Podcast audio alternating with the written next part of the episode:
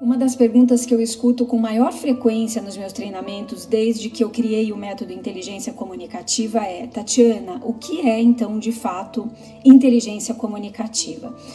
Eu criei esse método porque ao longo de 10 anos trabalhando, desenvolvendo a performance comunicativa dos meus clientes, eu percebi que se comunicar bem é uma forma de inteligência. Essa percepção, essa conclusão, ela veio da minha prática, da minha experiência com essas pessoas, veio dos meus estudos, das minhas pesquisas e de algumas vivências e experiências que eu tive na minha vida profissional.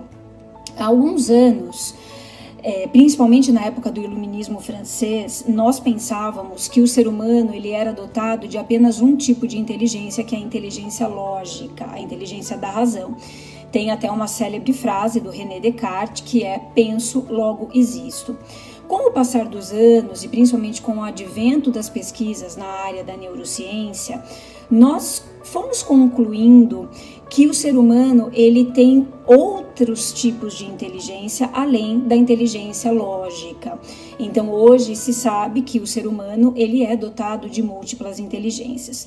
O autor Daniel Goleman ele também nos trouxe um conceito que foi bastante é, novo para a época, que foi o conceito de inteligência emocional. Ou seja, além da inteligência lógica, nós também temos uma forma de lidar com as nossas próprias emoções e com as emoções do outro, das pessoas com as quais nós nos relacionamos.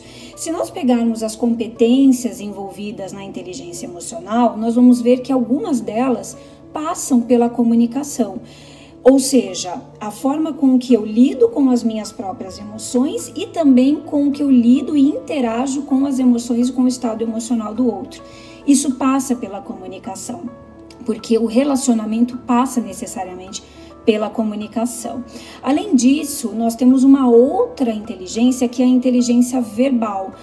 Quanto nós temos sagacidade para usar a mensagem verbal a nosso favor, ou a escolha da mensagem verbal, das palavras em determinadas situações com determinadas pessoas.